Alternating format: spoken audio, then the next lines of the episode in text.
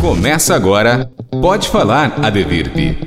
Boa tarde, sejam todos muito bem-vindos. Eu sou Daniele Ferraz Teixeira, psicóloga e primeira secretária do Conselho Municipal do Idoso, o qual represento aqui nesta roda de conversa juntamente com a Adevirp, que é a Associação dos Deficientes Visuais de Ribeirão Preto e região. Vou fazer a minha audiodescrição. Sou uma mulher branca de 37 anos, de 1,55m, olhos e cabelos castanhos. Os cabelos são cacheados na altura dos ombros e eu uso óculos. Os traços do meu rosto são finos, eu uso uma máscara preta de bolinhas, bolinhas vermelhas, desculpe. Estou usando uma blusa de manga comprida branca, um colarzinho, uh, pulseiras, uma calça vermelha, xadrez vermelha, preta e branca e sapatos pretos. É com satisfação que damos início a essa mesa redonda, o envelhecimento e a comunicação não violenta, que faz parte da programação do Junho Violeta, mês de conscientização da, da violência praticada contra a pessoa idosa. Lembrando que estamos ao vivo pela rádio web Adevirp e que o programa ficará disponível em nossas redes sociais. Bom, temos satisfação dobrada porque recebemos aqui hoje o professor de gerontologia da UFSCar, Dr. Wilson José Alves Pedro, a professora da FEA USP, doutora em linguística, Luciana Romano Morilas, e tínhamos a programação de receber a professora e presidente da DEVIRP, Marilene Sintra, mas ela infelizmente não pôde estar conosco, ela está com Covid, positivou hoje, mas está bem, só não pôde participar da nossa mesa redonda. Bem-vindos, é uma honra recebê-los para esta conversa hoje. É, eu peço que vocês façam sua audiodescrição, por gentileza, começando pelo professor Wilson Pedro. Boa tarde a todas as pessoas, a todos os ouvintes. Eu sou Wilson Pedro, é, cabelo castanho claro, já um tanto quanto grisalho, é, rosto filado, uso óculos. É, neste momento eu estou com uma camisa preta, é, com um colete também preto. A temperatura está bastante amena, exigindo aí que a gente é, se proteja. Uma calça jeans e, e botinas. É, tenho 60 mais um ano. É, Luciana? Olá, é um grande prazer estar aqui com vocês. Eu sou Luciana, uma mulher branca de 48 anos, cabelos curtos grisalhos, uso óculos de armação vermelha que eu tiro porque eu uso só para leitura. Uh, acho que meu rosto é afilado, mas os lábios são grossos, estão cobertos de máscara é, cirúrgica. Estou vestindo uma camisa é, é, de listras rosas e creme, calça creme, uma bota marrom, uma echarpe colorida, porque tá friozinho. Acho que é isso. Bom, é, nós vamos começar. Eu vou passar a palavra ao professor Wilson Pedro, que vai fazer aqui para gente uma introdução, vai falar um pouco sobre o trabalho dele e sobre a importância deste Junho Violeta e do dia 15 de junho. É, primeiramente, e mais uma vez, boa tarde a todos e todas.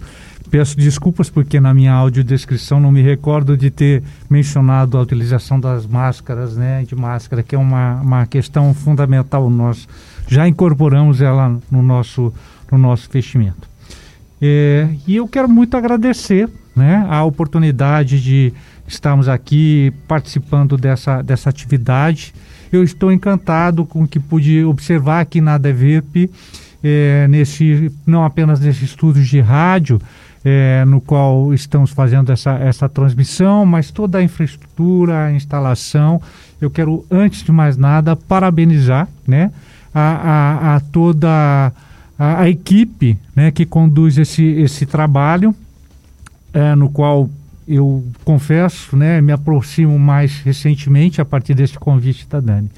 E quero com isso também agradecer a Dani e a todo o Conselho Municipal do Idoso do município de Ribeirão Preto é, e toda a, a equipe que está por trás, né, para que se possa fazer uma campanha de sensibilização é, neste mês de junho, de forma especial, no Dia Mundial de Conscientização é, da Violência contra a Pessoa Idosa, que ocorre amanhã, no dia 15. Claro, e isso vai ficar neste processo, nós não conseguimos, num único dia, é, reverter, erradicar, mas fomentar a conscientização sim, então vamos é, valorizar este dia. É, Daniela, e eu gostaria então, nesse sentido, dizer que esse trabalho, ele faz parte de um trabalho maior. Na Universidade Federal de São Carlos, nós temos uma graduação em gerontologia, onde esses temas né, é que afetam a nossa tarde de hoje, a questão da comunicação, a questão da violência, dentre outros, fazem parte. A graduação em gerontologia é um curso de quatro anos, nós estamos já desde 2009 nesse, nesse trabalho, e, no qual é, a, grande, a grande questão né, é que eu entendo que para transformar a, a, a, a, velhice, né, os processos de envelhecimento tão diversos, nós precisamos aí ter profissionais né, qualificados. Então, esta é uma das é, responsabilidades é, que a Universidade Federal de São Carlos colocou na sua agenda e que nos traz aqui para a gente poder relatar um pouco sobre esse dia 15 de junho. Ok? Ok. É, bem, nesse sentido, é, eu vou fazer a, algumas considerações sobre o que significa né, é, é o Dia Mundial de Conscientização. Eu ainda é, quero destacar que o meu trabalho ele é muito em defesa do envelhecimento ativo, autônomo, então é, muito alinhado com a declaração, a um, declaração da Organização das Nações Unidas e da Rede Internacional de Prevenção à Violência, né? O ano de 2006 foi onde se deliberou que o 15 de junho é o dia no qual é, devemos, né, é, fomentar a conscientização de toda a sociedade da existência da violência contra uh, as pessoas idosas. E, é claro, junto com isso, prevenir novos casos. É, nesse sentido, o, penso que é importante destacarmos que desde 2003, portanto, antecedendo, aqui no Brasil nós temos o Estatuto de Idoso, a Lei 10.741 de 2003, e quando remetemos idoso, né? Se você ouvinte é, estiver com 60 ou mais anos, juridicamente está dentro dessa categoria. Eu não vou aqui me alongar dizendo, olha, é, como se autonomiar, mas é importante que nós reconheçamos né, essa, essa idade cronológica para pensar os direitos. É claro que se nós pensarmos a violência ao longo de todo o curso da vida, né, temos aí muitas coisas a trazer, mas fundamentalmente, né, a violência contra a pessoa idosa, ela remete a pensar qualquer ação ou omissão que cause, né, numa situação mais extrema, a morte, mas também os donos, os danos. E o sofrimento físico e psicossocial está ali posto e, portanto, é, esse dia 15 de junho, ele nos alerta sobre a violação de direitos, né?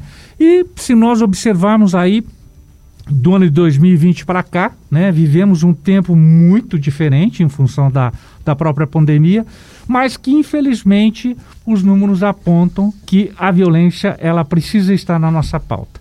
Então, dar uma consciência individual social, política da violência contra a pessoa idosa é uma das ações fundamentais para que possamos fortalecer, nesse sentido, as diversas formas eh, eh, de prevenção contra a violência. É, não, não sei a familiaridade que o ouvinte possa ter nessa, na, nisso que vou trazer, mas é, nós temos hoje no Brasil mais de 32 milhões de pessoas com 60 anos ou mais, tá? E as projeções apontam para o ano de 2060 atingimos por volta de 58 milhões. Né? Tivemos uma perda na expectativa de vida eh, durante o processo de pandemia, mas acho que esse é um marco importante.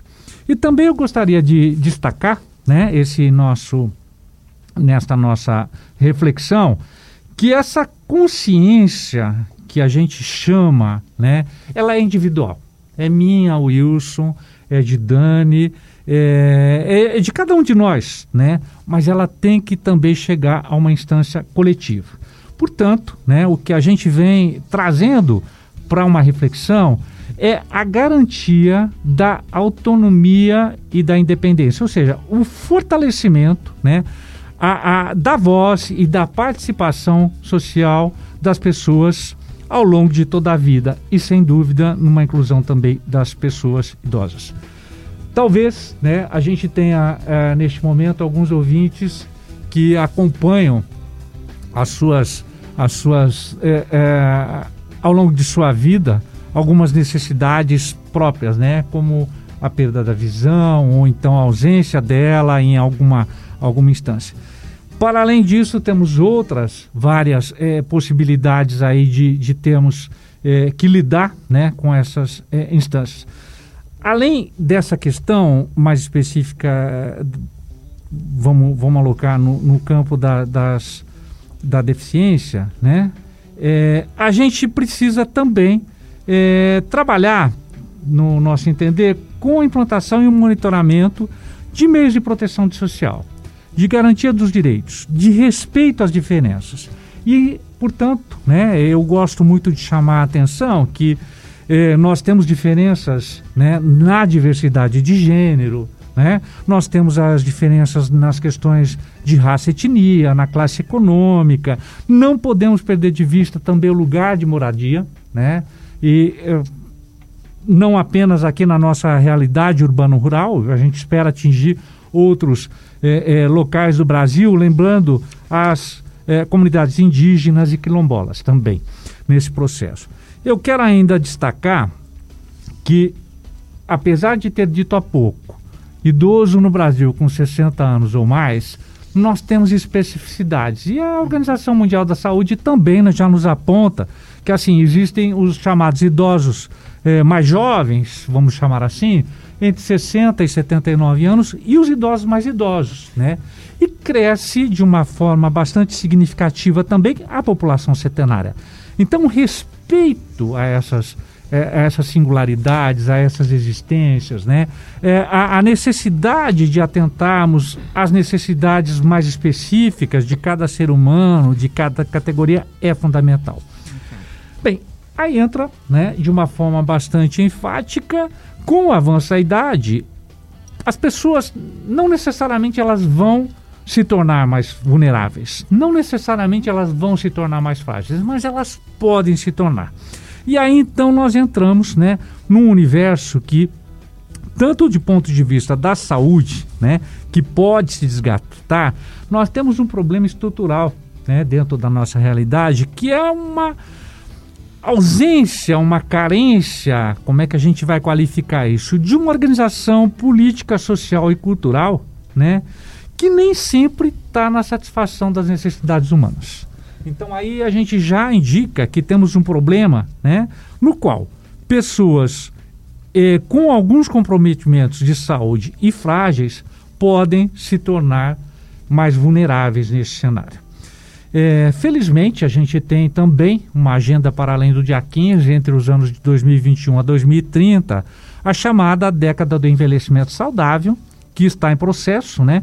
E que a Organização das Nações Unidas nos chama a atenção. Olha, para além deste, deste, desses acontecimentos, nós precisamos agregar mais anos à vida, mas também atribuir qualidade.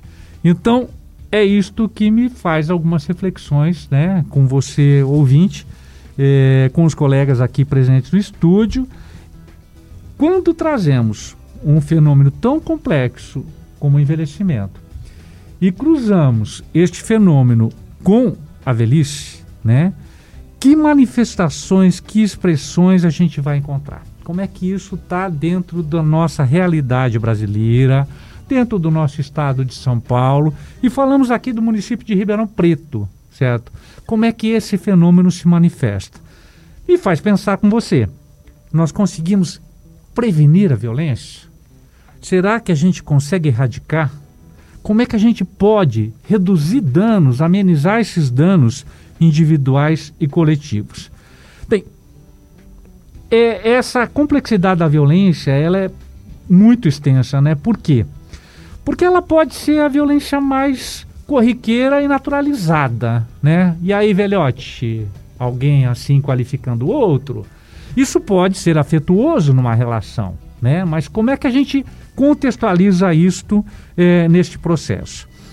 Uh, para além dessas formas, né, tem uma, uma, uma, dimensões da violência física, da violência psicológica, da violência institucional, né, do abuso financeiro, é, da violência patrimonial, das negligências, do abandono, é, da violência sexual e mais recentemente eu diria né, que nós temos uma outra é, é, é, é conceituação que é o chamado ageísmo, né, o velicismo, o preconceito pela idade dos mais velhos.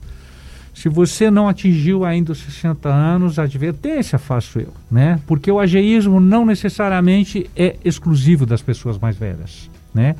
O ageísmo é o preconceito pela idade. Então, por exemplo, um jovem que numa situação de inserção profissional vai dizer você é muito jovem, não tem experiência, pergunto eu, será que ele também está sendo vítima desse ageísmo?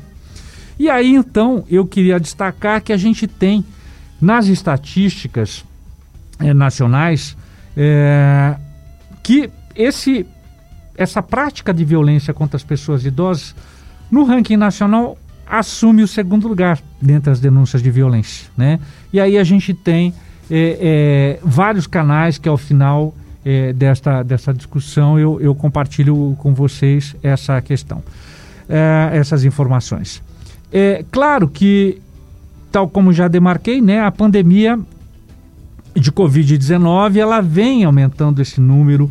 E as perguntas é por conta do isolamento social, é, é são os conflitos intrafamiliares, é, é, são as dificuldades de se lidar com essas mudanças. Então, esta, esse tem sido um indicador importante, né, que muito do que se tem de violência é, contra a pessoa idosa, ela ocorre no ambiente intrafamiliar.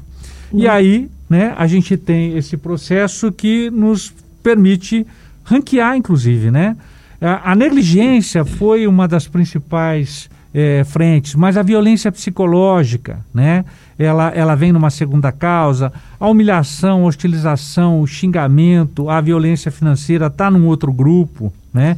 E aí a gente sabe, né, é, tal como uma escritora né, de longa data, nos, no, a Simone de Beauvoir nos diz, né, o sentido e valor, o valor da velhice é o sentido que os homens dão à sua própria existência, né? Bem, eu avanço mais um pouquinho só de um lugar bastante específico, tal como foi colocado. Eu sou professor universitário e a gente vai, penso eu, né, que na universidade nós temos um papel e defendo eu melhor do que penso, né, um papel muito importante no sentido de trazer esse debate né, via a, a, divulgação científica. Então, todas essas informações que venho compartilhando com vocês, elas estão postas em, em literatura técnica, científica, né? E nós não podemos perder de vista que o nosso próprio Estatuto de Idoso, assim como nos apresenta, né, a violência é crime, mas Dentro desse nosso papel uh, de refletir, como é que nós podemos trabalhar na promoção né, de, uma, de uma conscientização? Então, essa pauta tem sido bastante urgente nesse, nesse processo e eu vou destacar algumas frentes que a gente vem trabalhando e que me traz até aqui, inclusive. Né? É, o primeiro é a nível de formação de recursos humanos na graduação e na pós-graduação, né? Na Universidade Federal de São Carlos, essa indissociabilidade entre ensino, pesquisa e extensão é, tem sido uma tônica, como muitas universidades é, é, públicas aqui no, no Brasil. A produção do conhecimentos científicos e a divulgação, né? A comunicação entre os nossos pares, né? E, fundamentalmente, eu entendo que uma ação para que a gente possa potencializar é fazer esse trabalho de divulgação científica, né? é, ele se dá diante de outras formas na integração quando nós colocamos os nossos alunos em, em situações práticas, né? É, é, são fundamentais essas ações. É, também o trabalho que ele é fundamental junto aos profissionais da assistência, da saúde, de outros setores, na área de recursos humanos, por que não dizer, né? na articulação eh, que podemos aí nomear de, de, de, educação permanente e em ações junto aos conselhos, a, a, a, chamada Frente de Fortalecimento dos Conselhos, criada também em, em 2020, e, enfim, na sociedade civil organizada. Né? Eu acho que me limito um pouco é, nessa, nessa breve caracterização, né? É, trazendo que, ora, nós, enquanto a gente não conseguir transformar essa nossa sociedade para uma sociedade menos desigual, menos assimétrica, mais igualitária entre os seres humanos, nós temos que ter uma agenda, uma pauta. Então, eu diria que toda essa discussão sobre a, a, conscientização, ela permeia vários atores sociais, né? Trabalhadores, gestores, a própria universidade, os órgãos públicos, os meios de comunicação, onde esse tema deve ser priorizado. Mas fundamental né, é que nós nos reconheçamos dentro dessa categoria social. Né? Eu tenho mais que 60 anos, então assim eu preciso olhar né, é, é, contra um mito da eterna juventude, eu preciso olhar e assumir esse lugar no mundo. E também entendo que a gente tem aí que na nossa ação não é uma instrumentalização, não é uma fala unilateral, é, não é um monólogo, portanto, né? Os espaços dialógicos, reflexivos, acolhedores, humanizados são fundamentais. Dada a complexidade que eu uh, enunciei né, do problema, é o que a gente vem identificando que não há uma possibilidade senão através da intersetorialidade. Então é saúde, conversar com a educação, estar tá junto com as áreas, que é um pouco disso que a gente vem fomentando né, é, nesses nossos processos. Agora eu, eu finalizo a minha, a minha a breve apresentação trazendo que existem alguns atores que são fundamentais nesse processo. Né? Um deles é o próprio agressor. Né? Temos que cuidar da vítima da, da, da violência. Mas enquanto nós não, não, não conseguimos identificar esse agressor e fazer uma intervenção efetiva, né? seja de natureza educativa, terapêutica ou outras possibilidades. Acho que este é um ponto. E também trabalhar nas ações educativas, que foi um pouco do que a gente falou e que eu, eu estaria trazendo este momento. Eu penso que para esses processos de, de violência, a mediação de conflitos ela é uma alternativa bastante efetiva e é claro, né, o desafio de fazer e implementar em nossa vida uma comunicação não violenta. Acho que esses são os pontos que eu gostaria de, de compartilhar e fico à disposição. Obrigada, professor Wilson. Eu passo a palavra agora para a professora Luciana e pergunto a ela qual o papel da comunicação não violenta, né, frente a tudo isso que o professor Wilson pontuou, né? Muito bem. E, e como, como ela pode auxiliar nesse trabalho de de conscientização da violência contra o idoso e do combate à violência contra o idoso. Vamos lá. É um desafio, mas acho que eu vou fazer minha fala muito baseada, conversando um pouco com o que o professor Wilson acabou de falar, né? É, ele, ele, foi falando, eu fui anotando uma série de coisas que ele disse aqui que eu achei muito interessantes que a gente pode trazer para falar um pouquinho sobre a comunicação não violenta também, né? É, acho que a ideia de que né, o simples fato de você fazer 60 anos já te torna um idoso pela lei, acho que é um pouco é, chamativo, né? Você estava falando de envelhecimento ativo, né? Então, quem é esse idoso e é, sobre quem que a gente está falando? É, como que juridicamente se define essa vítima da violência, né? Então, A lei coloca 60 a mais, você fez 60 anos, você agora é idoso. Você não tem mais alternativa de não ser, né? Mas é engraçado que aí a, a, própria lei vem e faz uma segunda categoria de idoso, que é o idoso mais idoso. Você fez 80 anos, você é mais idoso ainda, né? E uma limitação de autonomia que eu acho muito relevante da gente falar, porque eu entendo isso como uma violência jurídica, inclusive, né? Existe na lei uma regra que determina que as pessoas que são maiores de 70 anos só podem casar com o regime da separação de bens. Eu entendo que até é, é, é uma. É, uma, uma, presunção jurídica de que você, quando faz 70 anos, fica bobo e não consegue mais é, descobrir se você está casando com uma pessoa que está querendo dilapidar os seus bens ou que gosta de você, né? Então a gente precisa enfrentar a, a própria, a, toda a sociedade, né? Ela é ela foi criada, né? Culturalmente a gente é uma sociedade bastante violenta e a gente sequer é, percebe que essas restrições são violências já direto contra a pessoa, né? É, muitas formas como nós é, falamos são violentas e a gente sequer percebe muito isso, né? Então a gente tem, acho que a ideia de falar de comunicação violenta ou da comunicação não violenta, né? É, seria uma ideia de é, dar voz às pessoas, né? E valorizar a voz das pessoas. Uh, a voz é muito pouco valorizada. Né? A gente presume que uma pessoa que está falando baixinho e com a voz suave, ela não é agressiva. É, isso não é uma verdade, porque a gente pode é, ofender e causar danos imensos com a voz muito doce, né? Então, a gente precisa prestar um pouco de atenção ao que é dito e a forma como é dito, né? Então, acho que é essa a ideia da, de, toda essa teoria da comunicação não violenta que vem com esse objetivo de gerar uma pacificação social, né?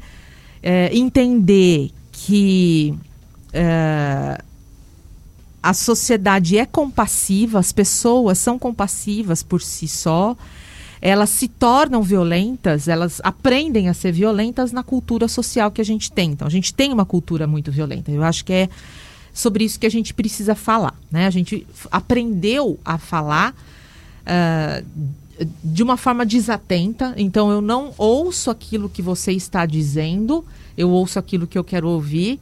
Isso é um grande erro, né?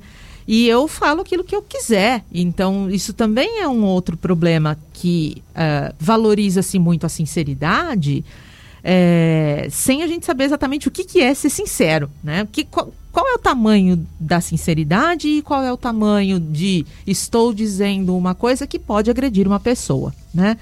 Então, acho que o que a comunicação não violenta quer fazer é trazer algum tipo de consciência para as pessoas e consciência que se refere, obviamente, não exclusivamente ao idoso, né? Nós somos violentos genericamente falando e mais violentos com os idosos pelo simples fato de ver as pessoas de cabelo branco. Então, eu, quando resolvi deixar os meus cabelos brancos, é, nas redes sociais, recebo ataques direto. Tia, velhinha, cala a boca, vovó, direto. Apesar de eu ter 48 anos, eu não sou considerada idosa juridicamente ainda, né? Então é interessante você é, perceber o tanto que a sociedade é violenta e ela escolhe uma característica minha de ter os cabelos brancos para me violentar, né? Enfim, então é, vamos entrar, falar um pouquinho mais da teoria é, da comunicação não violenta, que é um livro é, que é, é de autoria de Marshall Rosenberg é, sugiro que vocês procurem, joga no Google, Comunicação Não Violenta, Marshall Rosenberg. Isso tem em PDF, é um livrinho muito fininho, facinho de baixar. Dá para comprar, obviamente, mas ele já tem gratuito também. E é, merece, é o tipo de livro que a gente precisa ler todo ano, porque as coisas que eu vou falar aqui são muito lindas, mas eu não consigo muito colocar todas elas em prática. E eu acho que é esse o grande desafio que a gente tem, de conseguir fazer uma conversa. É, menos agressiva, né? Que a gente consiga é, gerenciar os conflitos de uma maneira mais adequada, como você estava dizendo, né? Na, com, com mediação, realmente mediar conflitos, né? A gente, né? Uh, por essa cultura que nós temos, a gente presume que é, conflito não é bom e ele não precisa existir. Pelo contrário, o conflito é bom, a gente precisa valorizar esse conflito porque significa que temos ideias diferentes. Quando temos ideias diferentes, se a gente aprender a conversar, nós dois vamos crescer, porque eu posso aprender com, com o seu ponto de vista, revisitar o meu ponto de vista e mudar um pouco, rever, aprimorar, melhorar. A gente anda numa sociedade muito é, caótica e centrada uh, no indivíduo, né? Personalizada. E, e eu sou bom e uh, eu tenho que ter a minha opinião e uh, me fecho muito para ouvir o outro. Então, a comunicação não violenta vem uh, para a ideia de que você precisa ouvir, receber com empatia, por um lado, e por outro, falar e expressar-se honestamente. Então, nós temos esses dois pontos de vista: ouvir e falar. Dentro desses dois pontos de vista, eu vou ter quatro componentes. Por um lado, eu preciso observar sem julgamento. Então, aquilo que você disse, eu estou é, avaliando aquilo que você disse, julgando aquilo que você disse porque você tem cabelo branco, porque eu vi o cabelo branco na sua cabeça, uh, ou eu estou julgando o que você disse pelo que você disse. Então a ideia é observar, né, ouvir sem julgamento, uh, ouvir exatamente aquilo que está sendo dito. Falta muito isso na sociedade, né?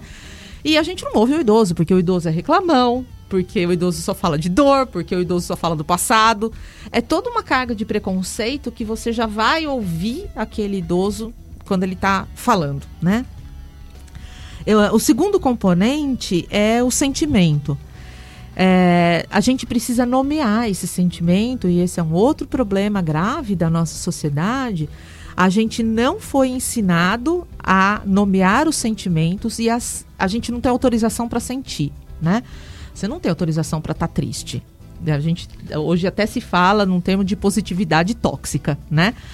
Não tem autorização para estar tá triste, você não tem autorização para se, sentir um luto, né? Porque o que a pessoa, quando você está no luto. Para sofrer, a... né? A gente costuma dizer para criança assim: não, não chora, não chora, não precisa chorar. Tá chorando por quê? Não, já acabou, pronto. Caiu, passou. não foi nada. A primeira coisa, caiu, não foi nada. Né? Você, não, você não dá valor para aquilo que aquela criança sentiu, ou mesmo que o idoso está sentindo. O idoso tem dor no joelho porque ele tem dor no joelho. Então ele, você precisa ouvir que ele está com dor no joelho. Isso acontece muito com o médico, né? O, o, idoso vai no médico, o médico não ouve aquilo que o idoso está falando. Ah, você, é velho mesmo, você vai ter sentido dor, você vai sentir dor no joelho. Isso não é natural.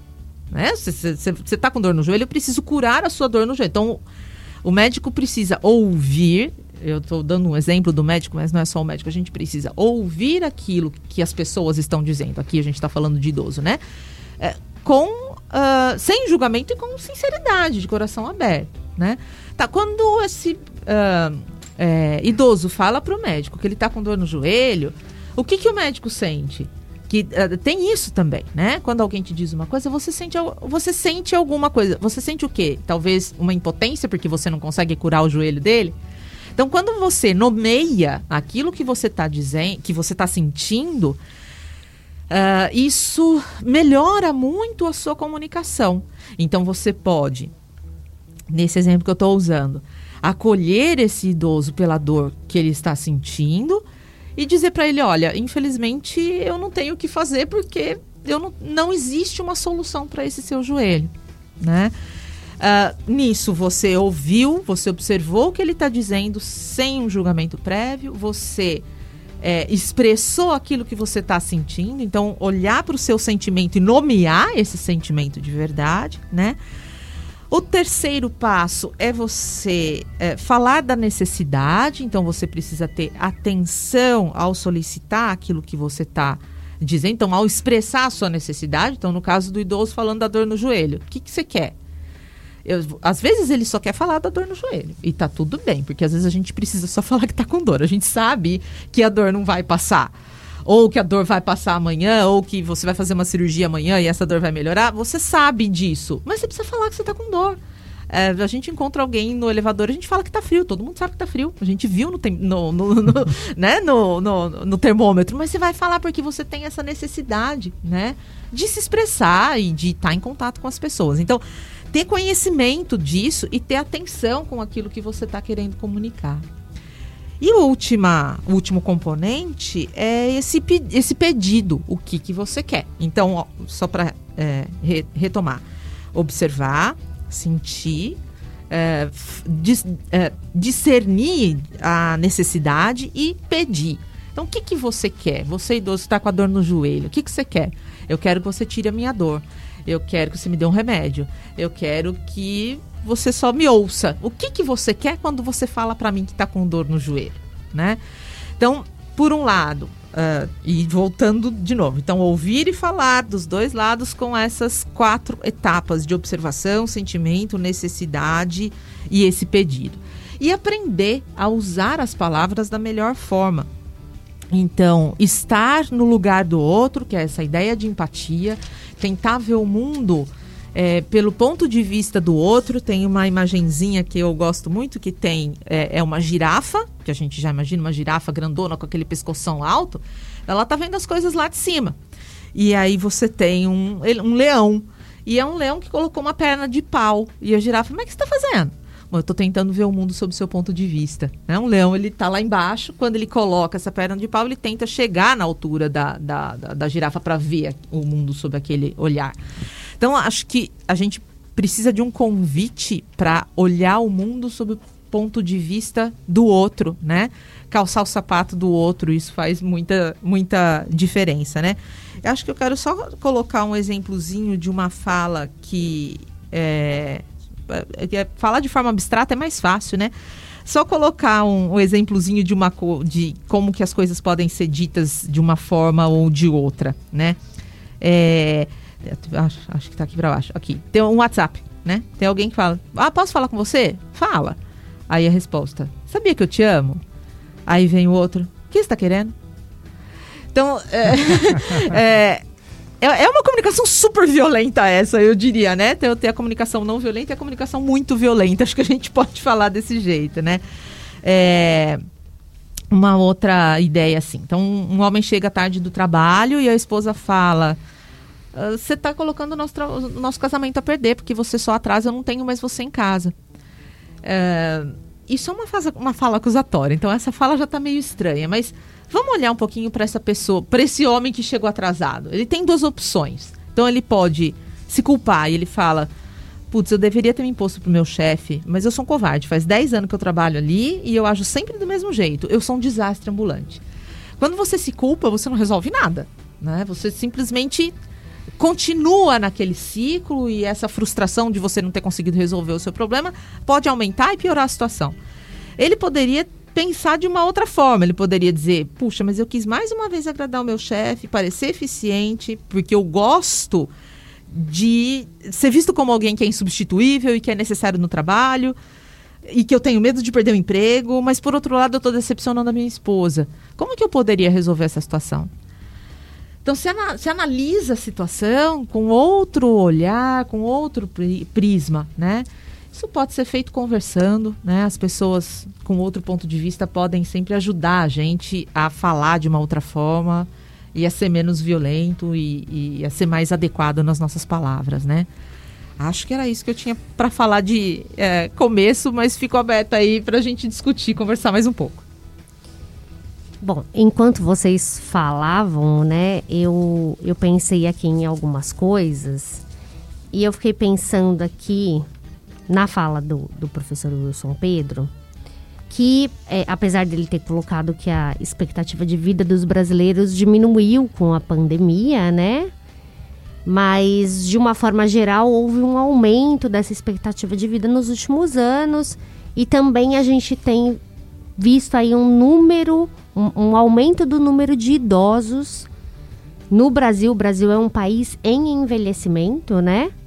Existe uma projeção que em 2000 até 2060, se não me engano, seremos 25% dos brasileiros serão idosos, né? É, e eu gostaria de te perguntar qual a importância da gerontologia nesse processo. é, a gente tem que, de novo, fazer uma bifurcação, né? Gerontologia ciência e a gerontologia profissão.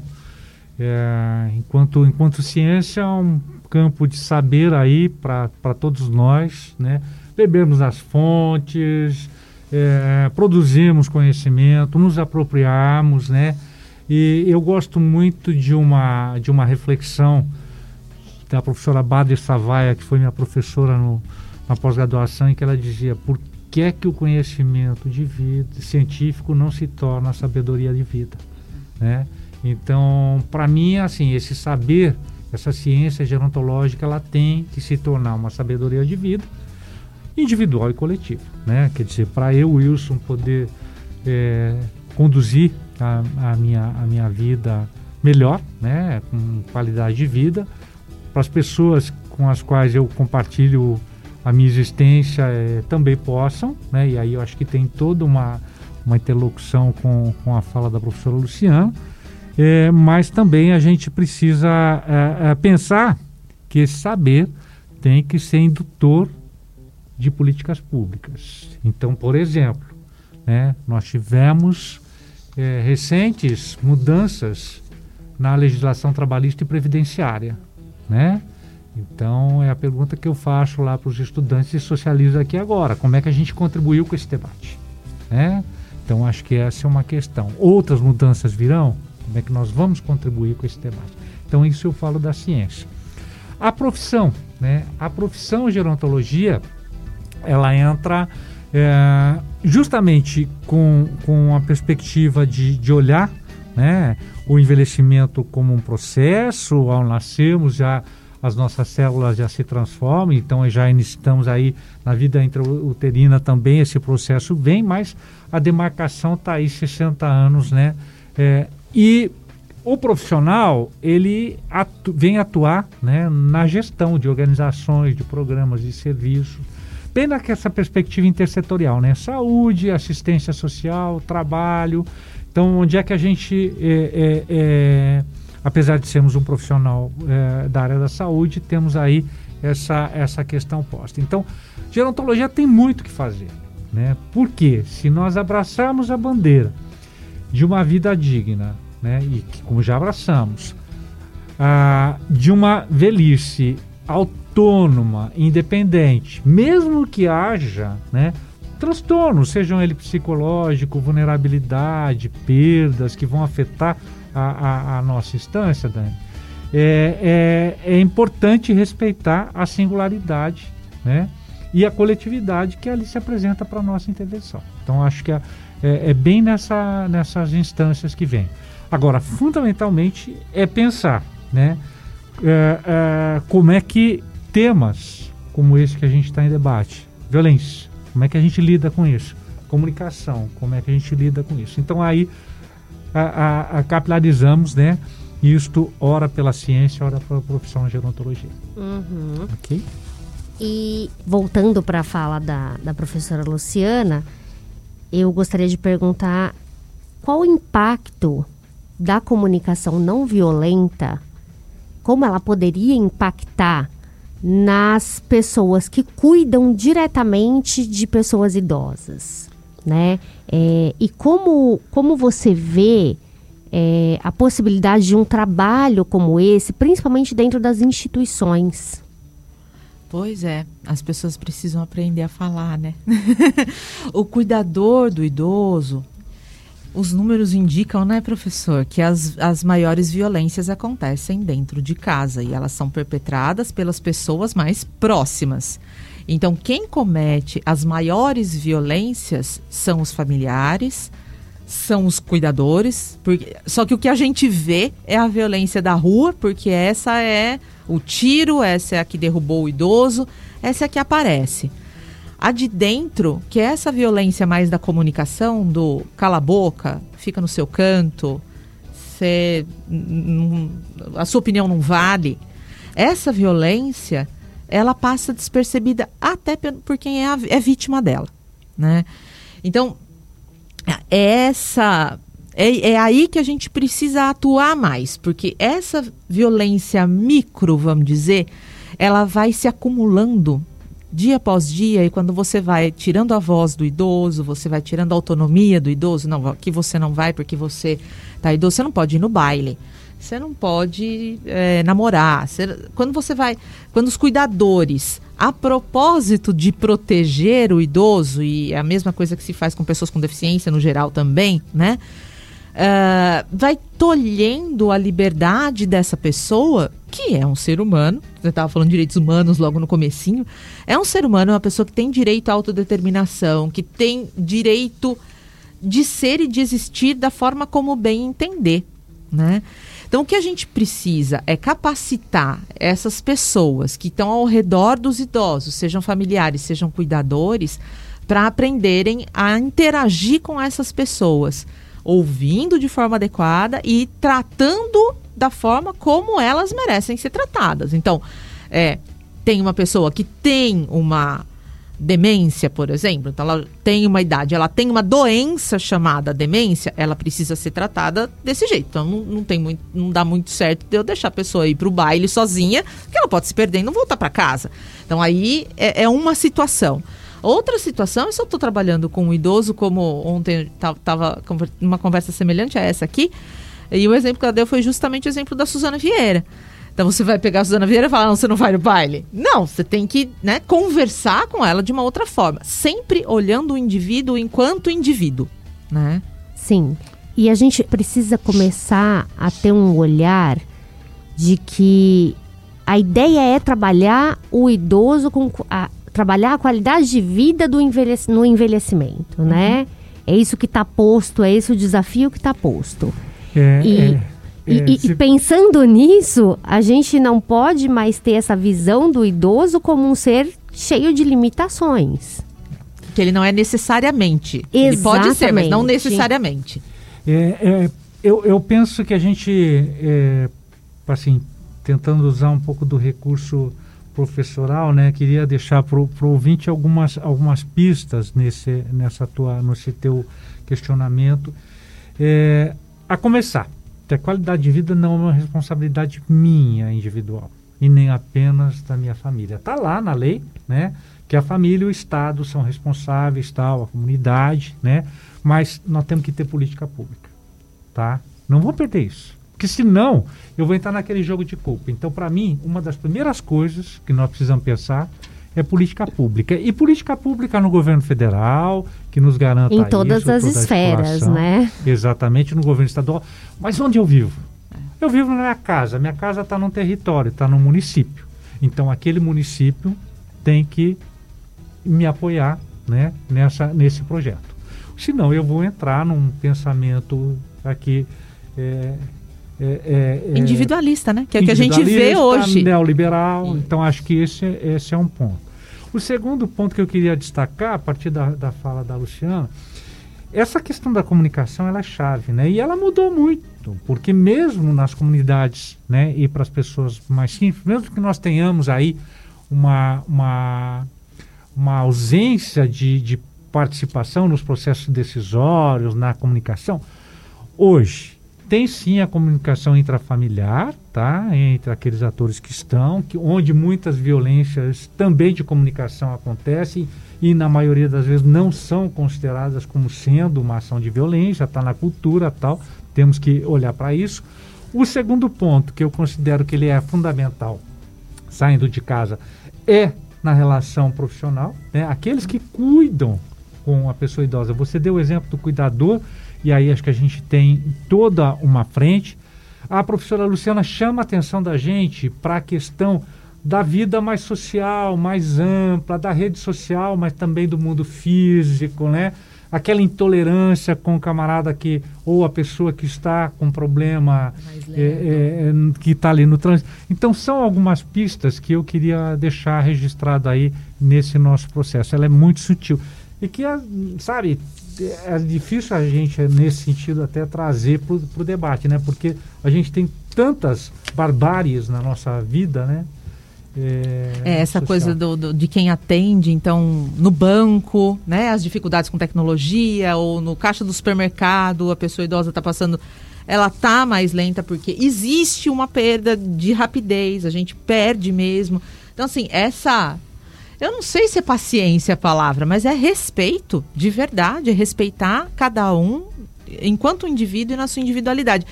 Existe aí uma definição de normal, de pessoa normal, que eu realmente não sei quem é, né? Essa pessoa, quem é essa pessoa normal para dizer que o idoso não é, o idoso está fora e, sabe?